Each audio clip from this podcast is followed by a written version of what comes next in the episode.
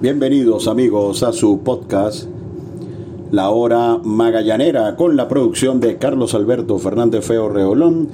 Le saluda Carlito Feo. Pues bien, hoy comenzó la semifinal de nuestro béisbol y Magallanes cayó en el Parque Pérez Colmenares de Maracay ante Caribes de Anzuategui con marcador final de 12 carreras por 9. Un encuentro que como dijimos en la transmisión del juego, vino, más allá de que todas las derrotas traen su dosis de, amargura, yo creo que esta vino con una dosis extra de amargura.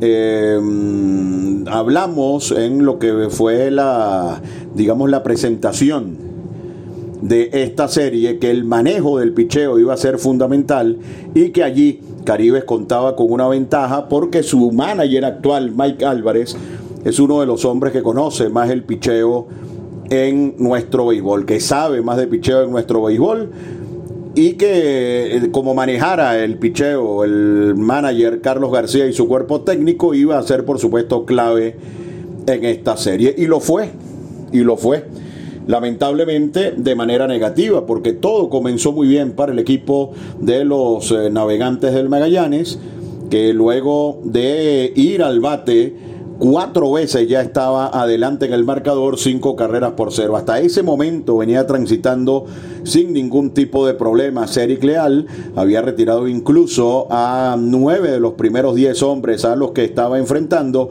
pero ya en el cuarto, con la segunda vuelta del line-up de Anzuategui, comenzó a tener algunos problemas y allí fue cuando comenzó la reacción del equipo de los Caribes que marcaron un total de dos carreras. Es muy obvio, y no creo estar descubriendo el agua tibia ni nada por el estilo, que es mucho mejor manejar tu bullpen con el equipo arriba que manejar tu bullpen con el equipo abajo. Y eso ocurrió hoy. Eh, no, no me no parece nada lógico que, salirle ganando al difícil equipo de Caribe 5 a 0 prácticamente hasta la mitad del juego no suena nada lógico y no lo es que exploten al abridor como lo hicieron con Eric Leal. Una cosa es darle la confianza al pitcher y otra cosa es ser imprudente al dejarlo en el box. Son dos cosas completamente diferentes. Entiendo perfectamente que cuando hablamos de Leal estamos hablando del pitcher del año, estamos hablando de un hombre que tuvo una sola entrada mala y eso hay que verle la cara en la, en la temporada regular, pero esto es playoff y antes de que fuese explotado Eric Leal, él dio unas cuantas señales por las cuales ha debido salir del juego al menos dos o tres bateadores antes de que lo hiciera en el compromiso. Porque luego de un out allí con el juego, cinco carreras por dos, Sucre pega un sencillo al centro, no hay ningún problema con eso. Luego viene Balita Ortega, quien recibe boleto en cuenta de tres y nada, le pasaron el primer strike y luego llegó el boleto, otra señal para, para, Eric, ah, para Eric Leal, los últimos picheos, los últimos tres lanzamientos del turno de Ortega llegaron contra la tierra. Y cuando vino a batear a Lee Castillo, los dos primeros lanzamientos fueron también contra la tierra, señales muy evidentes de agotamiento por parte de Eric Leal. Para mí ese era el momento en que, salía, que tenía que salir del juego, sin embargo, en dos bolas sin strike, yo creo que ayuda a Lee Castillo a Magallanes, hace swing y falla con un fly al right. Cuando viene a batear Newman Romero, en cuenta de dos bolas sin strikes, dos picheos de piconazo, viene un pelotazo a Newman Romero, otra señal más de que se tenía que ir del juego Eric Leal para mantener la ventaja.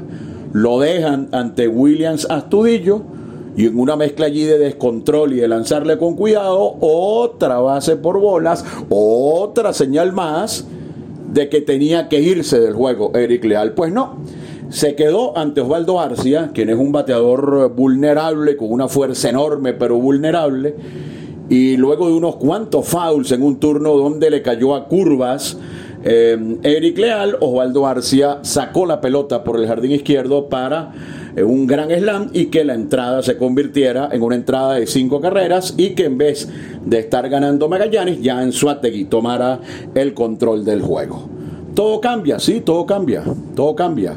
Porque en vez de venir a trabajar los lanzadores habituales del Magallanes con ventaja, Bruce Rondón, Brandon, eh, Brandon Quintero, eh, el caso de Anthony Vizcaya, de Olis Guerra y eh, Jorge Rondón, vino el, el bullpen del equipo del Magallanes. A José Martínez no se le puede decir nada, hoy no estuvo bien ante los tres bateadores que enfrentó, porque José Martínez ha sido un baluarte en el bullpen del Magallanes y que haya tenido una, una mala salida hoy abriendo inning, no, no le quita nada en lo absoluto de la gran temporada que tuvo José Martínez, quien ha debido llegar en el inning anterior ante Newman Romero o ante William Astudillo o ante Osvaldo Arce. Para mí ante Newman Romero, porque las señales de decaimiento de Eric Leal eran bastante, bastante notables no lo hizo y llegó abriendo inning entonces José Martínez y le marcaron eh, un par de carreras. Y entonces todavía con el juego pegado aparece Robert Zárate con dos innings en toda la temporada y pasó lo que tenía que pasar.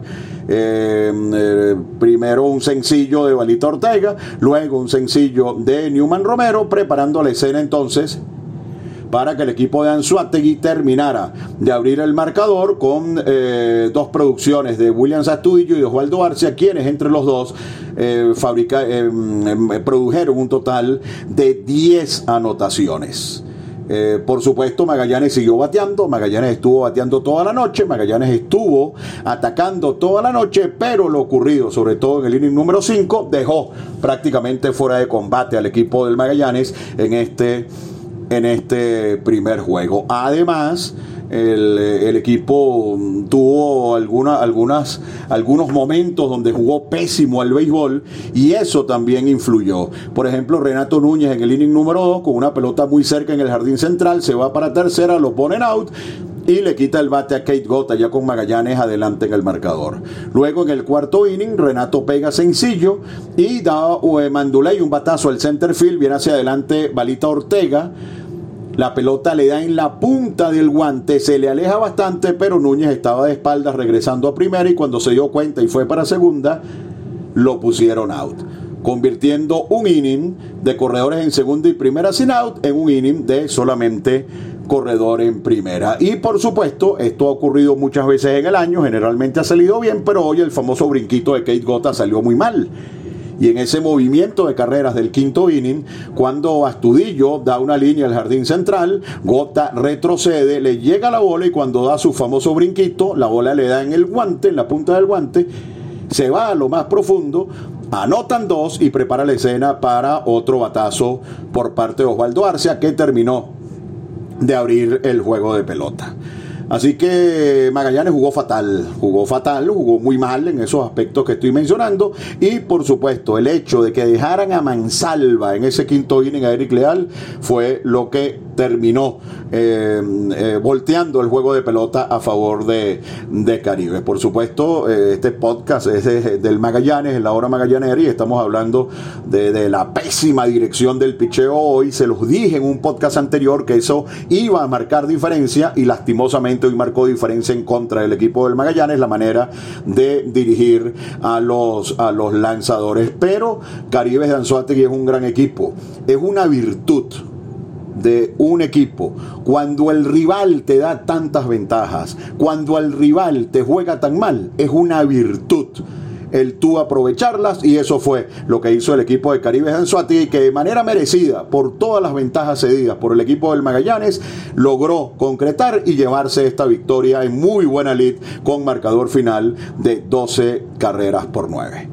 Por supuesto, eh, esto ya esto hay que dejarlo atrás una serie de, siete juegos para ganar cuatro. Anzuategui ganó el primer round. Mañana Magallanes tiene que regresar a tratar de nivelar la serie. El segundo juego será también en Maracaya a partir de las seis eh, de la tarde. Wilfredo Boscán, quien terminó lanzando bastante bien, será el encargado de tomar la lomita por el equipo de los navegantes del Magallanes, que también están dando otra ventaja. Y, esto eh, tiene, que, tiene que ver con la contratación de Jorge Martínez. Jorge Martínez, uno de los mejores lanzadores del Caribe en los últimos años, uno de los mejores lanzadores en Venezuela en los últimos años, pero solamente va a poder llegar para el juego número 4.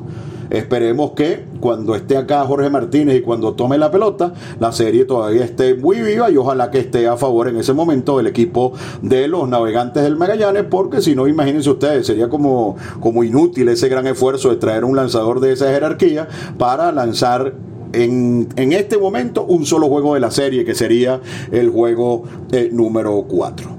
Así que como les dije antes, eh, una derrota muy amarga, con doble, triple, cuádruple relación de amargura, pero una derrota al fin para el equipo de los navegantes del Magallanes y todo el crédito para Caribes Anzuategui por aprovechar cada uno de los malos momentos que tuvo el equipo de los navegantes del Magallanes y que le ofreció para que ellos pudieran concretar la primera victoria en esta serie. Así que mañana Wilfredo Boscán por Magallanes y estará por el equipo de Caribes David Martínez el deportista de alto nivel, como son estos peloteros profesionales de la Liga Venezolana de Béisbol Profesional, el pelotero de alto nivel o el atleta de alto nivel que no tenga memoria corta, está destinado a fallar. Este juego se acabó. Esperemos que no se vuelvan a cometer los mismos errores. Este juego es para Caribe. Mañana a continuar la lucha en el Parque Pérez Colmenares de Maracay. Y por supuesto olvidar todo lo ocurrido hoy en este primero de la semifinal. Fue mis amigos, su podcast La Hora Magallanera con la producción de Carlos Alberto Fernández Feo Reolón. Habló para ustedes Carlito Feo.